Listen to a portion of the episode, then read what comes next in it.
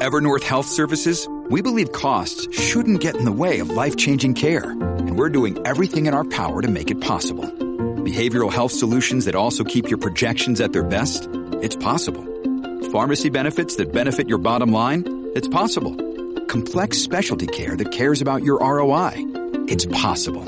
Because we're already doing it. All while saving businesses billions. That's Wonder made possible. Learn more at evernorth.com slash wonder. WZNTFM 93.7 San Juan, WZMTFM 93.3 Ponce y WIOB 97.5 Mayagüez. La que representa la salsa en la isla del encanto.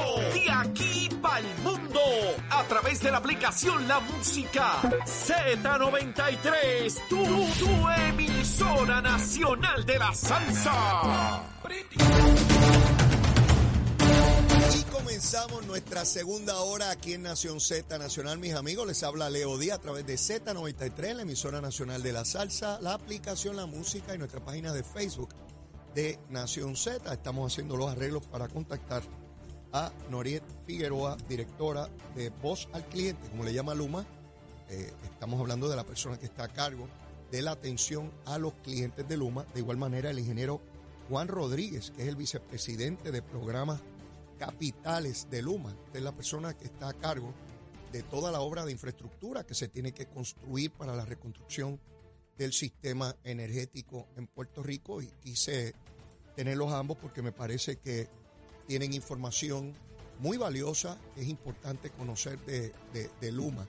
Yo los eh, tuve conocimiento de la existencia de ambos porque los escuché en una entrevista radial eh, donde hicieron una exposición eh, increíble del trabajo que vienen realizando ya durante algún tiempo. Hay que recordar que Luma ya tiene dos años eh, con nosotros, comenzó el primero de junio del año 2021 con serios cuestionamientos por parte de, de la UTIER y de sectores políticamente motivados para tratar de impedir que se privatizara esta área de administración del sistema eléctrico en, en Puerto Rico. Así que tan pronto tengamos la conexión, vamos, vamos a ir con ellos, porque no es tan presencial, van a estar a través de eh, los teléfonos.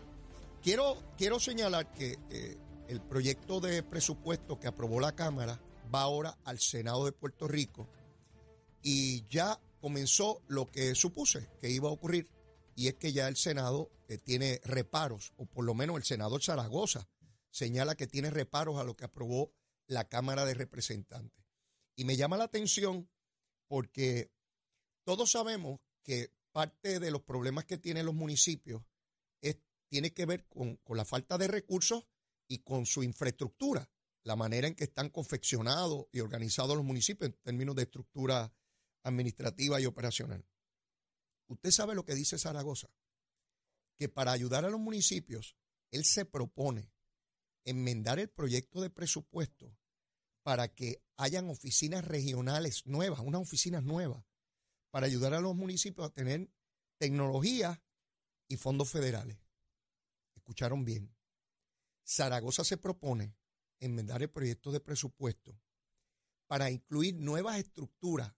Estamos hablando de la posibilidad de disminuir las estructuras de los municipios para hacerlo más eficiente y él va en la dirección contraria, en crear más estructuras, más capas burocráticas para lograr asuntos que ya debemos estar logrando con las estructuras existentes. Y todo porque quiere correr para la gobernación de Puerto Rico y quiere parecer empático con los alcaldes de Puerto Rico. Pero nada, luego voy a, tra- a tratar de abundar sobre este tema, si no hoy, mañana. Pero ya tengo en línea a Noriet eh, Figueroa, directora de Voz del Ciudadano en Luma, o al cliente, y al ingeniero Juan Rodríguez, vicepresidente de programas eh, capitales. Buenos días, Noriet. ¿Me escuchas? Sí, hola, muy buenos días. Qué gusto saludarle y saludos a todos los que nos escuchan. Gracias, muchas gracias. No, no sé si podemos in- interactuar a su vez con el ingeniero Juan Rodríguez. ¿Está en línea él también? Estoy aquí, buenos días. Ah, un, pla- Saludos. un placer tenerlos a ambos. Eh, le he dicho a, a nuestros eh, amigos y amigas que nos ven y nos escuchan en este programa eh, que los escuché a ambos en una entrevista radial y yo quedé sencillamente impresionado. Le- les confieso que una de las críticas que yo le he hecho a Luma, eh, constructivas, debo decir, es tener portavoces, personas, ponerle rostro a, la entidad, igual que tiene que ocurrir con el gobierno, ¿no? Que, tiene que haber una persona con credibilidad, que sea el portavoz, que nos dé información. Y, ustedes hicieron en esa entrevista una labor sencillamente excepcional en esa dirección. Quisiera comenzar con, gracias. quisiera comenzar con, con Noriet eh, Figueroa. ¿Cuál es la labor que desempeñas en Luma? Eh, yo me desempeño como directora del Departamento de la Voz del Cliente. Este departamento es el que se encarga de escuchar literalmente todo lo que el cliente está diciendo acerca de nuestra empresa. Eh, estamos hablando de redes sociales, encuestas a las que invitamos al cliente a participar, cualquier otro medio por el que el cliente se pueda manifestar. Nosotros literalmente escuchamos todo eso. Tenemos analistas que toman toda esa data, la procesan, crean informes, crean eh, resultados y son presentados eh, cada tres meses a todo nuestro liderato, entiéndase vicepresidentes, directores y nuestro presidente también, donde les presentamos todo lo que el cliente está diciendo para que nuestras estrategias y nuestros planes estén alrededor de lo que el cliente solicita. Noriet, ¿desde cuándo ocupas esa posición en Luma? Desde el primero de junio del 2021. O sea que los dos años que lleva Luma, eh, has estado a cargo de, de ese departamento. Correcto. Cuando, cuando el cliente llama el tipo de llamadas que de ordinario se recibe, ¿con qué tiene que ver? Eh, usualmente, según nuestras estadísticas, el volumen mayor de llamadas es por averías, porque el cliente eh, pues, no tiene servicio. Eso una, esa es la, la, principal. También tenemos, recibimos llamadas para pago y recibimos llamadas para información de cuenta. Esas son las más comunes, pero obviamente tenemos una gama de servicios donde el cliente puede comunicarse con nosotros y con gusto también les podemos ayudar. Pero son realmente las llamadas, las principales eh, motivos por los cuales el cliente se comunica con nosotros. Previo a, la entrada de Luma, ¿cómo ocurría eso? Si es que ocurría con la Autoridad de Energía Eléctrica, si lo conoces, cómo operaba igual? ¿Operaba distinto? Me dirás.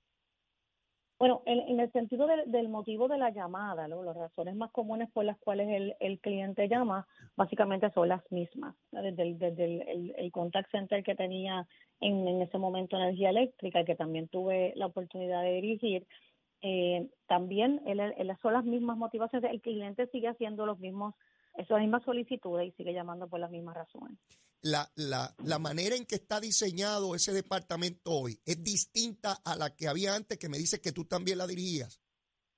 Sí, sí, completamente. Yo empecé con una estructura eh, más práctica que ese sentido. En, en, el caso de energía eléctrica, pues obviamente el, el, incluso el cuadro telefónico, la cantidad de empleados que atendía llamadas, eh, y la estructura como tal del servicio al cliente era muy diferente, incluyendo la visión. En este caso, eh, tenemos muchos más agentes que todos son empleados de Luma, estamos hablando de más de 200 agentes tomando llamadas, el tiempo de espera básicamente está en menos de dos minutos promedio.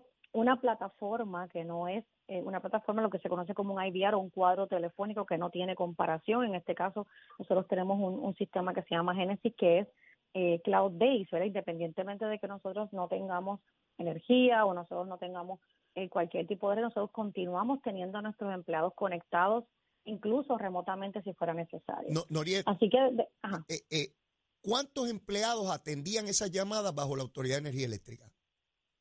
En aquel momento, eh, básicamente de empleados de la autoridad como tal, estamos hablando de unos cuarenta y tantos, eh, cincuenta empleados para, para redondearte. Sin embargo, después del huracán María, debido a la eh, necesidad y el tiempo de espera, sí, el volumen de llamadas era increíble. De hecho, el tiempo de espera llegó a estar en más de dos horas. Eh, se, se hicieron unas contrataciones de cuadros telefónicos o, centros de servicios telefónicos externos que pudieran reforzar, correcto, que pudieran ayudarnos a reforzar y estabilizar la atención al público eh, desde esa perspectiva. Eso lo puedo entender, ¿verdad? A la luz de la urgencia dramática e histórica del huracán. Pero previo al huracán, como es hoy, que no estamos en huracán, había 50 personas. Hoy Luma tiene 200 personas. Esa, es la nueva realidad más de 200 agentes, correctos, seguimos reclutando. Tenemos centros de servicio, aquí en el caso de energía eléctrica tenía solamente concentrado eh, empleados en, en San Juan, obviamente dependiendo los años, ¿verdad? Podemos llegar hasta eh, 60, 80 empleados en el centro de teléfono, estamos hablando de muchos años atrás, pero los últimos pues llegaron a ser cerca de 40 y tanto, pero en el caso de Luma tenemos centros de servicio de contacto, tanto en Aguadilla, en Hormigueros, en Isabela, en Ponce y en San Juan, ayudando así a también a abrir espacios de trabajo alrededor de la isla y gente que no tiene necesariamente que trasladarse Acá. a San Juan para poder trabajar con nosotros. En el caso de una querella, de una llamada que se produce, yo puedo llamar a Luma 24/7 a las 2 de la mañana de un sábado. Correcto, 24/7, 7 días a la semana. O sea, que esto no es que yo tengo que esperar si se me fue la luz o tengo algún problema, alguna avería, un sábado, un domingo, tengo que esperar al lunes a las 8 de la mañana. Eso no funciona así, a cualquier hora, a cualquier No. momento. Correcto, nosotros tenemos eh, en cualquier momento el cliente nos puede llamar si, si quiere utilizar el medio telefónico, puede hacerlo en cualquier momento 24/7, pero también nosotros tenemos 25 centros alrededor de la isla, centros de servicio al cliente donde el cliente puede visitar personalmente, recibir el mismo trato, los mismos servicios de forma presencial y obviamente nosotros hemos desarrollado una mejor página eh, que de internet que es lumapr.com en donde el cliente también puede tener acceso a diferentes servicios online y también en la aplicación móvil, cosa que no existía antes, una aplicación donde el cliente desde su teléfono puede también obtener balances, puede hacer pagos y otros servicios más Yo lo hago. Yo, yo lo hago, yo, yo utilizo eso para mis pagos y toda la cosa. Noriet, eh, el, el nivel de respuesta, me hablabas ahorita de, de cuando yo llamo en, bajo el huracán, ¿verdad? Condiciones extremas era hasta dos horas. Pero hoy, si yo llamara ahora, si llamara dentro de un rato, eh, ¿qué- ¿qué tiempo toma? Nosotros tenemos un tiempo de espera eh, promedio, estamos hablando de unos cuatro minutos, después que puede llegar incluso a bajar, a reducirse a menos de dos minutos de espera eh, en esas llamadas. Obviamente nosotros siempre vamos a tener tiempos picos, ¿verdad? En do- y dependiendo obviamente de los de la circunstancia del momento, usted puede tener un tiempo de espera de hasta 10 minutos. Y los centros de servicio al cliente donde usted visita personalmente, nosotros tenemos una espera promedio de 8 minutos en esos centros. ya, ya me comuniqué, ya reporté, ahora pregunto, una vez reporto, el tiempo de atención ya en la calle, en el field de, de, de obreros de Luma atendiendo la situación.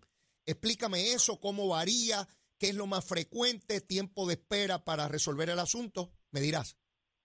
Sí, nosotros en, en el caso de, de servicio al cliente o, o experiencia del cliente, nosotros recibimos la, el, el request, ¿verdad? El- el- la solicitud Sí. del cliente en el caso de que sea una avería. Todo eso va por prioridades, ¿verdad? En el caso de ir por diferentes brigadas también que atienden la situación dependiendo de la, de la solicitud. Hay brigadas que es lo que se llama low voltage, que son aquellos que se dedican, por ejemplo, cuando el cliente quiere un servicio nuevo, una conexión en su casa, etcétera, etcétera. Y tenemos otras brigadas que salen y que están dedicadas exclusivamente a atender ya sea averías o ya sea eh, emergencias.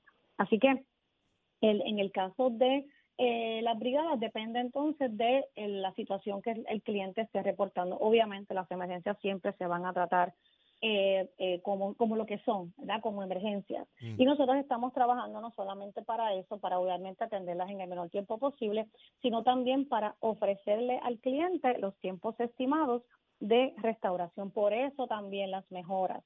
Eh, eh, y yo creo que también el ingeniero puede abundar un Sí, poquito más en él, eso. Nosotros él. tenemos lo que es el trabajo diario y la respuesta diaria y también nosotros tenemos lo que son proyectos que obviamente van a afectar un poco al cliente en términos de veces hay que interrumpir el servicio, pero realmente el ingeniero les va a explicar cómo vamos a impactar la resiliencia y la estabilidad del sistema con esos proyectos que nuestro ingeniero está dirigiendo. Ingeniero Juan Rodríguez, voy con usted ahora. Digo, voy a ir alternando, pero quiero, quiero escucharlo a ustedes también en, este proceso.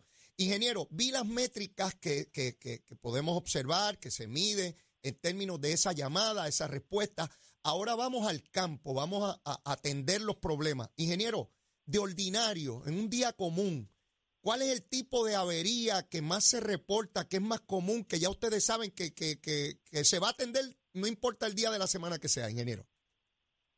Sí, buenos días eh, y gracias por la oportunidad. Uno de los asuntos que quizás eh, notamos más es la falla de falla de equipo, eh, muchas veces fusibles eh, y equipos en subestaciones. Estos equipos han estado faltos de mantenimiento por muchísimos años.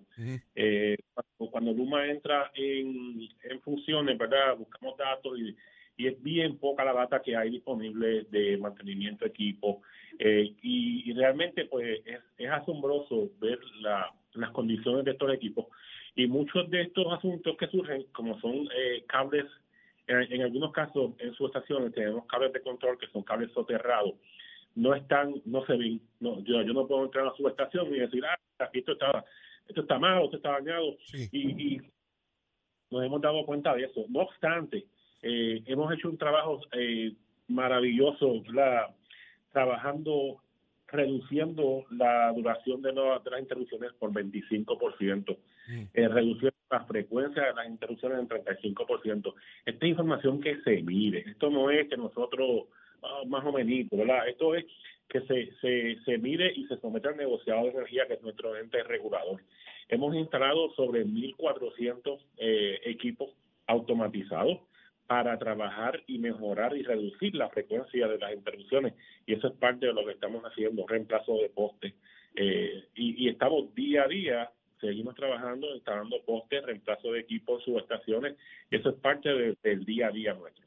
Eh, ingeniero, cuando usted me plantea eh, la naturaleza o, el estado de situación de esos equipos, le pregunto, en la industria que tiene que ver con, con esto de energía, tiene que haber un historial de los equipos y de la manera en que fueron corregidos o restaurados. O sea, tiene que haber un historial de los equipos. Si eso es así, la Autoridad de Energía Eléctrica no lo hacía.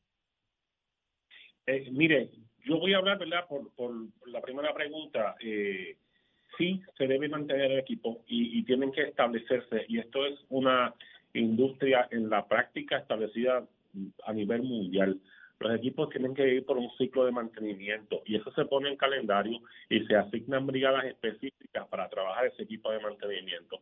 Que si una subestación a chequear el aceite de un transformador, se hacen pruebas, el laboratorio se prueba a los bushings, todo ese equipo de, de, mantenimiento tiene que hacerse, eh, ¿verdad? Eh, lubricar eh, disconectivos, lubricar eh, disconectivos, todo eso hay que hacerlo. Eh, eh, yo le puedo decir que la información que me han provisto a mí es que era muy, muy poca la información que había en su momento. No puedo constatar, ¿verdad? Eh, y, cierta lo que hacía porque no estaba aquí, en no, no, era parte de mi eléctrica, pero es, un, es algo estándar que se debe hacer y Luma está implementando esos trabajos de mantenimiento. ¿Dónde usted trabajaba antes de estar ahora con Luma? ¿Dónde, ¿Usted estuvo en la autoridad o no estuvo allá? No, yo no estuve en la autoridad. Yo estuve muchos años aquí en, Puerto Rico trabajando en diferentes proyectos eh, de gran envergadura. Eh, luego de eso me fui a Estados Unidos a, hacer este mismo trabajo en una en una utilidad en los Estados Unidos, una compañía eh, que servíamos sobre cuatro millones de clientes, haciendo este mismo trabajo, reconstruyendo, haciendo trabajos de mejoras de obra permanente, trabajos de línea de transmisión, subestación y distribución. Eh, o sea, que, Luma, que Luma, Luma se aseguró, en el caso suyo, de tener al mejor personal posible. De lo que usted me está hablando y de la experiencia que usted tiene es, impactante. O sea, en términos de, la cantidad de, consumidores y abonados que se servían en esa compañía y el tiempo que estuvo allá. Eh, eh, y, y, destaco esto, ingeniero, porque yo sé que allá afuera hay muchas voces y voces por distintos intereses que intentan dañar o, la reputación o lo que está haciendo Luma y por eso es que me tomo este espacio de, tenerlos ustedes, de traer esa información. De lo que usted está haciendo ahora, ingeniero, eh, ¿cuál usted entiende que es el mayor reto en términos de ese equipo y, y cómo usted cree que se está reemplazando el mismo? Eh, ¿Qué expectativas usted tiene de aquí a cinco años, de dónde debemos estar a la luz de lo que ya ustedes han logrado en estos dos años? En cinco años más, ¿dónde usted entiende que estamos o debemos estar? Sí, yo, esto, eh, y esa pregunta, ¿verdad? Es un poco difícil de contestar, pero las mejoras que estamos haciendo cada año, cada día, resulta en un eh, incremento en la eficiencia del sistema energético en Puerto Rico. Para contestar la pregunta de cuál es el mayor reto, eh, el sistema está completamente obsoleto. Eh, y, y, lamentablemente, ¿verdad? nos guste o no, es la condición que, que Luma eh, aceptó cuando, cuando aquí y, cuando digo no guste no es a, nivel de Puerto Rico, a nivel de ciudadanos, para trabajar reemplazando equipos. Muchas veces, eh, y en una autoridad de, otro lugar del mundo, el equipo se trabaja, se programa el trabajo, se hace y ya. En nuestro caso, cuando vamos a, trabajar en un equipo, hay que expandir el alcance del proyecto para, para poder primero preparar otras obras eh, y reparar otros equipos que nos van a permitir ah. hacer el trabajo que nos corresponde. Entiendo. Eh, en, base a varios años de aquí en adelante, vamos a tener nuevas subestaciones construidas. Yo le puedo eh, decir que vamos a tener ocho nuevas subestaciones construidas. Estas subestaciones, su propósito va a ser específicamente eh, reducir o minimizar el, asunto de eh, interrupciones a gran escala en Puerto Rico. Esos son unos puntos críticos que hay a través de Puerto Rico que hemos identificado y vamos a mitigar esa posibilidad.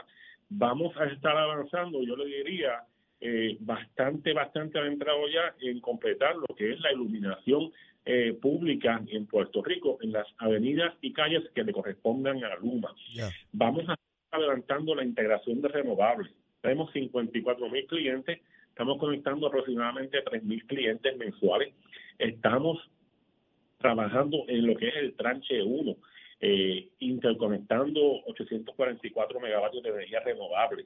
Estamos trabajando en instalar eh, equipos automatizados. Hemos instalado 1.400 a la fecha, así que en cinco años yo le puedo eh, hacer una, una proyección que vamos a tener sobre 5.000, 6.000 de estos equipos instalados. La bien importante, de un programa bien agresivo de limpieza de vegetación. Ah, eso, ahí, ahí, quiero, quiero parar ahí porque yo vivo en el área de Caimito. Voy a cumplir nueve años en esa zona. Eh, mientras estaba la Autoridad de Energía Eléctrica, de mil en ciento venían a desganchar y cortaban una ramita, pero no hacían un trabajo grande de manera que, evitaran por varios años que volvieran las mismas ramas o árboles.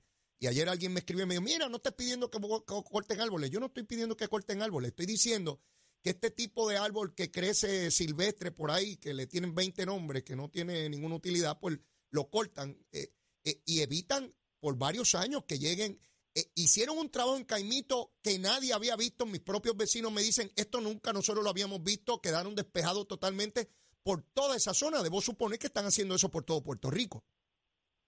Es correcto y, y, ¿verdad? muchas veces de, esta, de estas líneas eh, no se ve porque son muchas de ellas son campo adentro.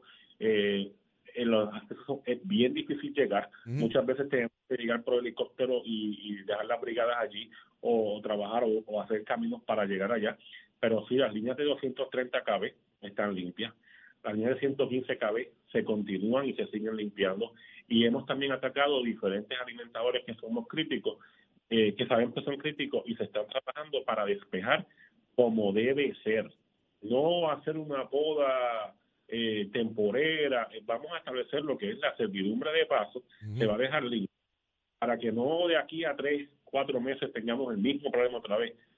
Vamos a limpiarlo y luego el equipo de mantenimiento entra, se establecen ciertas medidas de control y ciertas medidas preventivas para evitar tener otra vez un árbol aquí en la misma área de aquí a dos años, de aquí a tres años y volver a eh, eh, en, la entrevista donde yo los escuché, el periodista le preguntó por, por, por Guánica, porque el alcalde se había quejado de una cosa. Y a mí me llamó la atención que usted, en, en menos nada, le habló de toda la obra que se estaba realizando allí por específica. Le habló de unos generadores y que entraban ahora y otros que entran en agosto, algo así.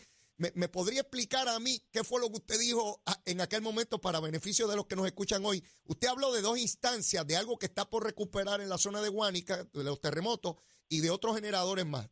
Repítamelo, por favor. Sí, eh, seguro. En, en Guánica, ¿verdad? Eh, por ejemplo, lo, que hicimos fue varios asuntos. Eh, en Guánica fue uno de los primeros municipios que se, que se trabajó lo que es el asunto de luminaria. Sí. Ahí estamos bien adelantados en las luminarias. estamos en la fase 2 ya de las luminarias. Uno de los asuntos que nos trajeron a colación y fue la carretera 116, la PD 116, que es la que da para allá, para Playa Santa, para la sí. Esta área se está, se va a empezar a impactar próximamente. Se están haciendo unos trabajos de reparación en el fin de semana. Entiendo y tengo que cotejar, cotejar con mi grupo que ya unas luminarias de la 116 eh, pueden haber prendido. Tengo que, que con, cotejar y confirmar eso. Eh, otros asuntos que, también estamos trabajando en el área de las subestaciones, en el área de Guánica, estamos trabajando con un transformador que se va a poner en servicio. Estamos trabajando con unos interruptores también, eh, unos breakers, que eso también está próximo a, entrar en servicio.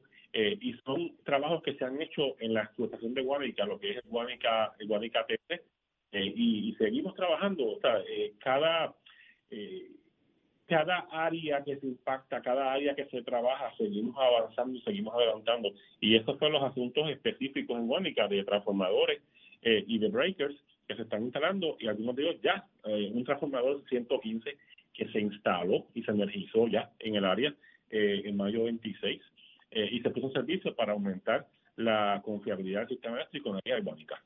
Eh, quiero pedirles, por favor, les ruego que se mantengan en línea porque tengo que ir a una pausa, pero me quedan muchas preguntas. Estoy recibiendo montones de mensajes de la gente que, que, que, están contentos de escucharlos a ustedes, de toda la información que están virtiendo tan necesaria para nuestro pueblo, pero les advierto que cuando vengamos de la pausa, cuando yo tengo invitados aquí, les pido que me den una recomendación de almuerzo, que le digan al pueblo de Puerto Rico qué se debe almorzar hoy. Piensen durante la pausa que cuando regresemos, arrancamos por ahí antes de prender el breaker, ¿ok? Ok, gracias, cómo no.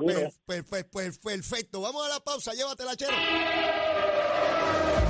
Buenos días, Puerto Rico. Soy Manuel Pacheco Rivera con la información sobre el tránsito. A esta hora de la mañana ya ha comenzado a reducir el tapón en la gran mayoría de las carreteras principales del área metro. Sin embargo, la autopista José de Diego se mantiene congestionada desde Bucanán hasta el área de Atorrey en la salida hacia el Expreso Las Américas.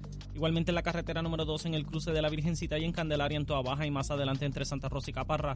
También la 165 entre Cataño y Guaynabo en la intersección con la PR22 y la PR5, así como algunos tramos de la 167 y la 199 en Bayamón. Además, la 176, la 177 y la 199 en Cupeí, la autopista Luisa Ferrer entre Montelledre a la zona del Centro Médico en Río Piedras y más al sur en Caguas y la 30, desde la colindancia de Junco Sigurado hasta la intersección con la 52 y la número 1. Ahora pasamos al informe del tiempo. El Servicio Nacional de Meteorología pronostica para hoy otro día soleado y caluroso mientras continúa la ola de calor que ha estado afectando la región. Los vientos estarán del este-sureste de hasta 15 millas por hora y las temperaturas máximas estarán en los altos 80 grados en las zonas costeras, debo decir en las zonas montañosas, en los medios 90 a altos 90 grados en las zonas urbanas y costeras, con el índice de calor superando los 110 grados. Para los bañistas y navegantes en las aguas locales espera oleaje de 4 pies o menos con vientos del sureste de entre 10 a 15 nudos. Hasta aquí el tiempo les informó Emanuel Pacheco Rivera. Yo les espero en mi próxima intervención aquí en Nación Z Nacional que usted sintoniza a través de la emisora nacional de la salsa Z93.